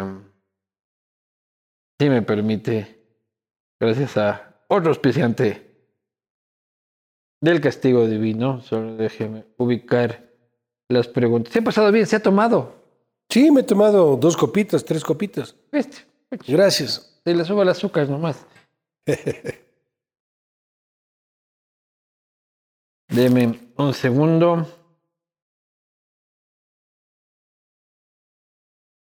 Gracias, Jaboline, es la fórmula del éxito, la tiene Jaboline. Menos desgaste, ahorro de combustible, la mayor protección para tu motor. Jaboline tiene el poder, te trae las preguntas que le envía la gente al ministro de Finanzas, señor Mauricio Pozo. Gabriel Arevalo le pregunta, sigo esperando mis 200 dólares que ofreció los profesores. Eso nomás, dice. Gabriel Arevalo. Que siga, que siga esperando. Nosotros, nosotros entregamos a las entidades que nos reportaron quiénes son de primera línea. Este no es de primera línea. Eh, salud, educación, 911, etcétera. Hemos entregado a las instituciones. Yo no le pago al señor XX el valor. Debe haber un problema administrativo, alguna cosa para que no haya recibido. Lamento que haya sido así. Voy a, averiguar de qué se trata, pero hemos cumplido con ese tema. Valiste Paloma Gabriel Arevalo. Chris, Chris, dice, fuera de chiste, pregúntale si en 15 años, en su lecho de muerte, 15 años en su lecho de muerte, son 72, no, todavía no está en el lecho de muerte, en 15 años. Solo Dios sabe eso. Pero digamos, dice, en 15 años en su lecho de muerte, ¿no se arrepentirá? ¿No le dará cargo de conciencia? Por favor, pregúntale. Yo he hecho lo que tengo que hacer, lo que mi conciencia me ha dicho. Duermo muy tranquilo, estoy satisfecho con lo que he hecho. ¿No siente que debe haber sido usted hincha del Aucas? Soy hincha del Aucas. Pero apoyarle al Aucas y... Sí me ha faltado ahí, por ejemplo. Sí me ha faltado apoyarle. Pero desde lo privado, no. Desde lo privado, Luego, como porque el no hay otra forma. No hay Claro, otra forma. pues. Andrés Jarrín. Aquí, los que no saben, el estadio del Aucas se llama como el papá del señor. Así de auquista es. Y usted para el fútbol siempre maleta, ¿no? Yo era bueno, pero decirlo, pero, yo, yo lo veo ahí como... pero es que ya no tengo 20 años. Usted es el que servía las bielas en los partidos, creo yo. Pues. No, no, sí jugué, sí jugué. Se jugó. Sí, ¿De pero lo que pasa es que la sombra de mi papá era demasiado grande, entonces Claro, dije, pues. mejor me meto a otras cosas. Mejor me meto a los números. Sí, sí. Andrés Jarrín, ¿cuánto dinero queda exclusivamente para la adquisición de vacunas? Lo dijo, quedan 180 millones de dólares. 108 108. lo que nosotros estamos, ah, hemos asignado como presupuesto. Para este hemos año, gastado, no, para el número de vacunas del actual ¿Cuánto gobierno hemos son 4 gastado? millones, 4 millones de dosis.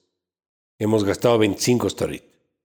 hemos gastado 25 Sí, millones de pero los vea- 108. Sí, vea, yo quisiera decirle algo adicional que me olvidé. Fíjese, usted me preguntó algo de cuánta plata va a quedar en la caja, alguna cosa así. Cero, dice el gobierno de Lazo.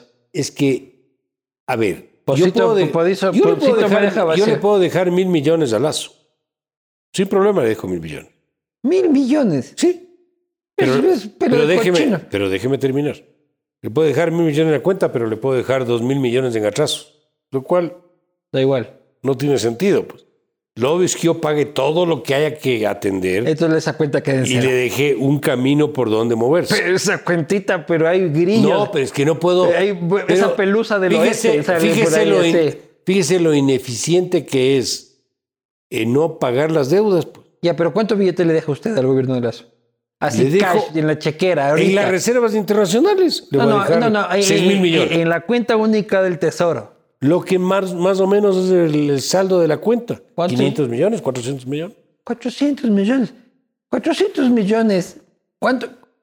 Pero esa es una foto. No, no, no, a ver, 400 Es millones. una foto. Todos los días cambia. Ya, ya, pero 400, Entra ya. financiamiento, sube a 700. Se pagan cosas, baja a 350. 400 millones de dólares para el Estado Nacional es como que tú llegues a fin de mes con 20 latas en la billetera. Puede ser menos inclusive. Menos de Puede, 20 sí, latas. puede ser menos. Pero eso no quiere decir que esté mal, pues. ¿Qué pasa si yo tengo 20 latas y tengo todo el día, no tengo deuda, está todo bien? Porque ¿cómo? Pues 20 Si latas tengo- no me alcanza ni para no, no, de no, ropa. todo digo, todo, todo pagado. Comida también, todo pagado. Es 20 Es de ahorro. distinto, este. es distinto a tener 100 latas y debiendo al perro y al gato atrasado en todas las cuentas. Ah, Eso- bueno, ahí te- te- Entonces, tiene un punto. Maticemos el tema. Más vale chiro, pero sin deber, dice. O sea, más A- vale, así como que pa- más para- vale estar en orden en las cuentas que tener un efecto espuma diciendo que está todo bien cuando no está. Pero no hay un dólar para construir, pero de una garita de Pero, guardia. sí, pero es que eso se va. el- a ver, los recursos van Lazo entrando y van Lazo saliendo. no puede gastarse en un sándwich. Los recursos van entrando y van saliendo. Esto no es un manejo de tienda, no es que los billetes están guardados en un cuarto. Los recursos entran y salen, entran y salen.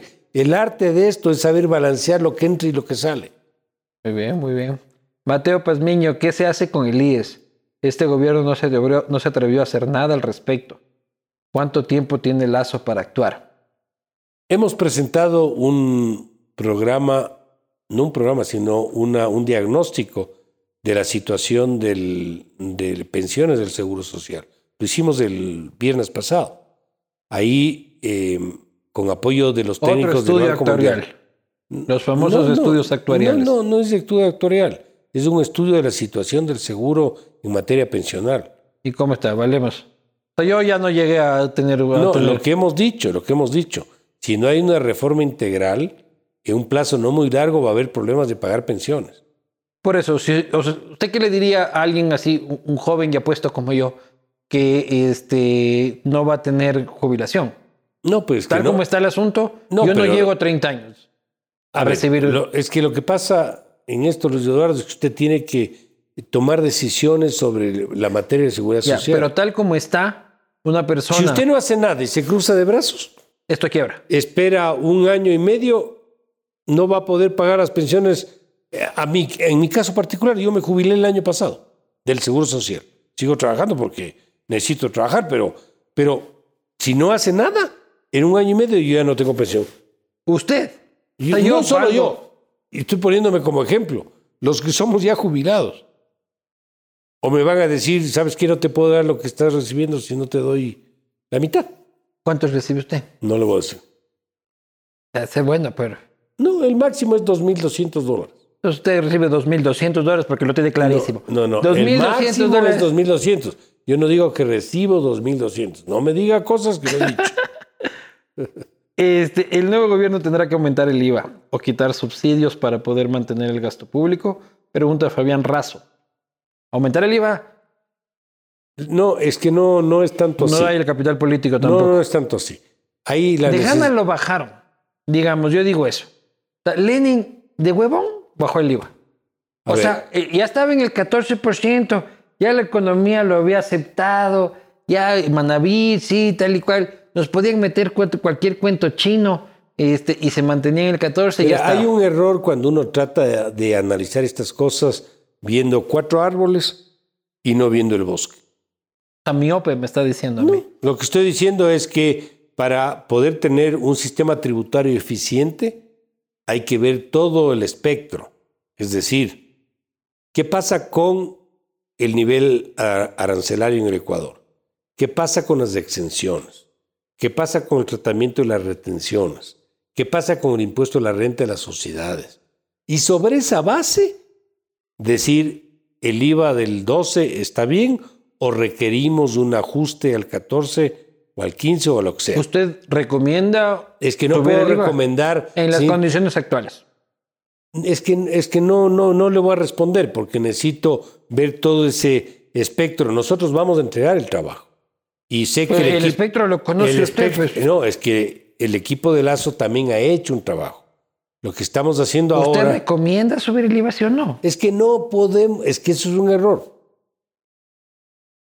Sin ver el bosque, no puedo decir suban el IVA, pues. Pero si el bosque, si usted es el guardabosques, No, es no, usted pero es es- el oso yogi de esta No, pero, chucha. no, pero es que nosotros tenemos que conjugar el trabajo que nosotros hicimos con el trabajo que hace o hizo el nuevo gobierno y ver en función de las dos cosas, ver cuál es la propuesta. Voy a reformular- voy a reformular la yo le voy a- pregunta. yo le voy a anticipar algo. Yo le voy a anticipar algo.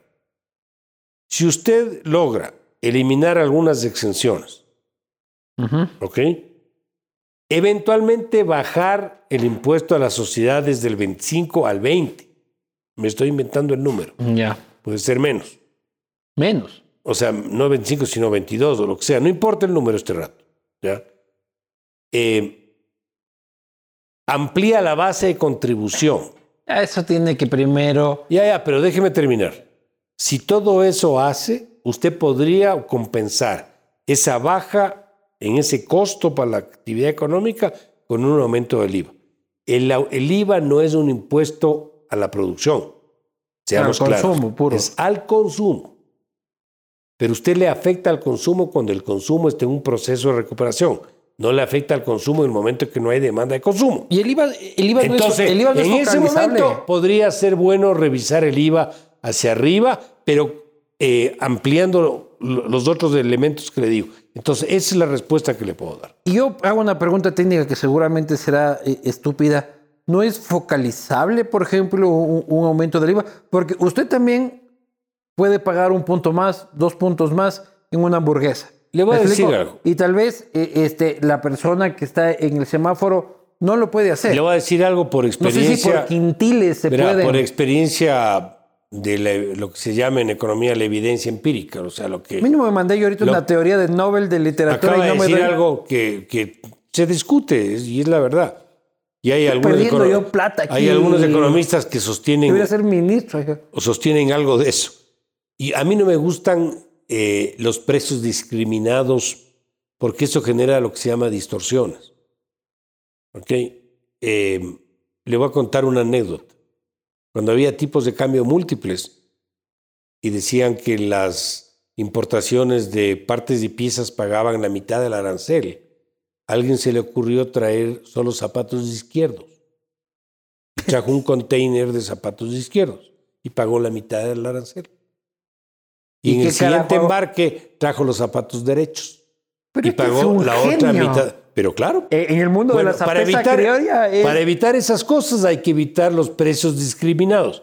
Si usted pone un IVA diferenciado, que este para o el por pobre, un par de hijo de putas que este que- para el pobre, que este para el rico, que este para el de las hamburguesas, que este para el hot dog. Usted lo que va a generar es mañana un hot dog de la forma de hamburguesa. o mando, Entonces- o, o mando, o, o- o el rico manda al chofer a Entonces, comprar todo. esas cosas no funcionan. Manda el rico al chofer a comprar todo. Claro, y, la, y, el- y el- la creatividad del mercado es así. Entonces es mejor Alquilo- algo, que, a- a- algo, algo que no promueva, es- Alquilo pobres, dice no, no, usted. pero, algo sea, que no promueva estos, estas iniciativas que terminan perjudicando el objetivo que se busca. Claro, alquilo pobres. ¿Cómo alquilo por? O sea, te pongo de alquiler un pobre para que vaya y compre en el IVA reducido lo que comprarías tú. Es un ejemplo, es un ejemplo. Entonces hay que Pues, evitar esas también cosas. tengo yo mentalidad de correísta. Al rato le encuentro también la vuelta. Eso, eso hay que evitar, eso hay que evitar. Que el IVA para la canasta básica, no sé qué. ¿Y ¿Qué es la canasta básica? Es el arroz. Entonces yo consigo arroz importado y le meto como canasta básica. Y ahí empiezan los problemas. Entonces eso no funciona. Alexander Cachimuel, ¿cuánto capital extra se ha inyectado en el sector de salud por motivos de la pandemia? Lo respondió este, Humberto Zavala. Si existen fondos para reducir burocracia, compras de renuncia, supresión de puestos, reducción... No, no hay plata para nada, hermano. Bueno, ¿se puede conseguir financiamiento internacional? Sí, Para despidos. sí. Eh, sería difícil de vender, ¿no? Hemos conseguido No, un crédito eso- del Banco hay cosas Mundial que se para hacen. botarlos a la calle. Hay ustedes. cosas que se hacen y no se dicen. Y hay cosas que se dicen y no se hacen. ¿Qué hizo usted que no ha dicho? Yo prefiero hacer lo que tengo que hacer. Ah, no. Usted mismo se pone la soga al cuello, pues, No. ministro. Me lo pone ahí boteando, pues. No, no, yo hago lo que tengo que hacer. Cristian Rivadeneira, ¿qué es más importante para el próximo gobierno, la Alianza del Pacífico o la Unión Europea? Es que no podemos poner en... No es una o la otra. No, son complementarias las cosas. Y a eso hay que sumar el convenio con Estados Unidos, el Lo más convenio lindo con es que Europa. vendemos la Alianza del Pacífico como que fuera una maravilla, que lo es, ¿ya? Pero el problema es que Castillo gana en Perú, Petro gana eh, en Colombia, ya ganó Manuel López Obrador en México. No, eso sí es un problema. Hay que hacer una nueva alianza del... No, ahí no sé qué va a pasar. Ahí yo no tengo la respuesta. Pero sin duda hay amenazas políticas. La Alianza del Pacífico no existe dar más. abajo esto. Así es. No existe más. Y esas han sido todas las preguntas. ¿Hay alguna pregunta que le gustó más que otra? Porque No, le mandan un regalo de buenas. jaboline. Todas son buenas preguntas. Todas. es político. ¿no? Sí, se va a lanzar No. aquí la próxima vez. A nada. Nunca me he lanzado. ¿Cómo que no Si no a- candidato a la Sí, vicepresidencia? pero a eso más, nada más. Cintia, ¿qué opina de Cintia? ¿Cómo le va? Una alcaldesa de Guayaquil respetable, como muchos alcaldes de- del Ecuador. Está haciendo, creo yo, lo que puede hacer por Guayaquil. ¿Habla con ella todavía? Sí, tengo una buena relación, converso de ¿Habla? repente. Sí, sí, por supuesto. Se ve. Y, a ver. Yo le voy a dar a Gabriel Arevalo, el que dice, sigo esperando mis 200 dólares que ofreció a los profesores el regalo de Jaboline, porque como no le van a llegar los 200 dólares, este, que le llegue el... eh, eh, ¿Cuál es el nombre, perdón? Gabriel Arevalo, dice. ¿De qué entidad será? ¿No sabe? Aquí está el usuario de Twitter, ya su equipo podrá ver aquí, Gabriel, arroba Gabriel Me voy a 54. preocupar, me voy a preocupar porque me extraña que no haya recibido. A menos que sea troll, el hijo de madre, no. Este, pero ahí te contactan, Gabriel. Igual te llega eh, el regalo de Jaboline, este, si es que no te contacta el ministro. Eh, y veremos, y veremos qué pasa. Economista Mauricio Pozo. Muchísimas gracias por estar aquí siempre y muchísimas gracias por, por, por, por venir a este espacio. Hubo un tiempo que no quería venir, porque en ese tiempo no los dejaban venir. Este, me alegro ahora que ya los dejan. Es que Caridad Vela ya no está, entonces ahora... No, no, no. a- a- No, ahora- no. Entremos en ese tema, Luis Eduardo. No entremos. Ahora ya los dejan venir y para que vean que cuando vienen se los trata bien. Así no, que no, no. Yo tengo la mejor eh, relación con ustedes y con todos los medios. Salud. nosotros somos más chéveres que el resto de los medios. Acá dan vino, por lo menos. Salud, gracias. Nos vemos en el próximo Castigo del. Vino. Muchísimas gracias, señor ministro. Gracias.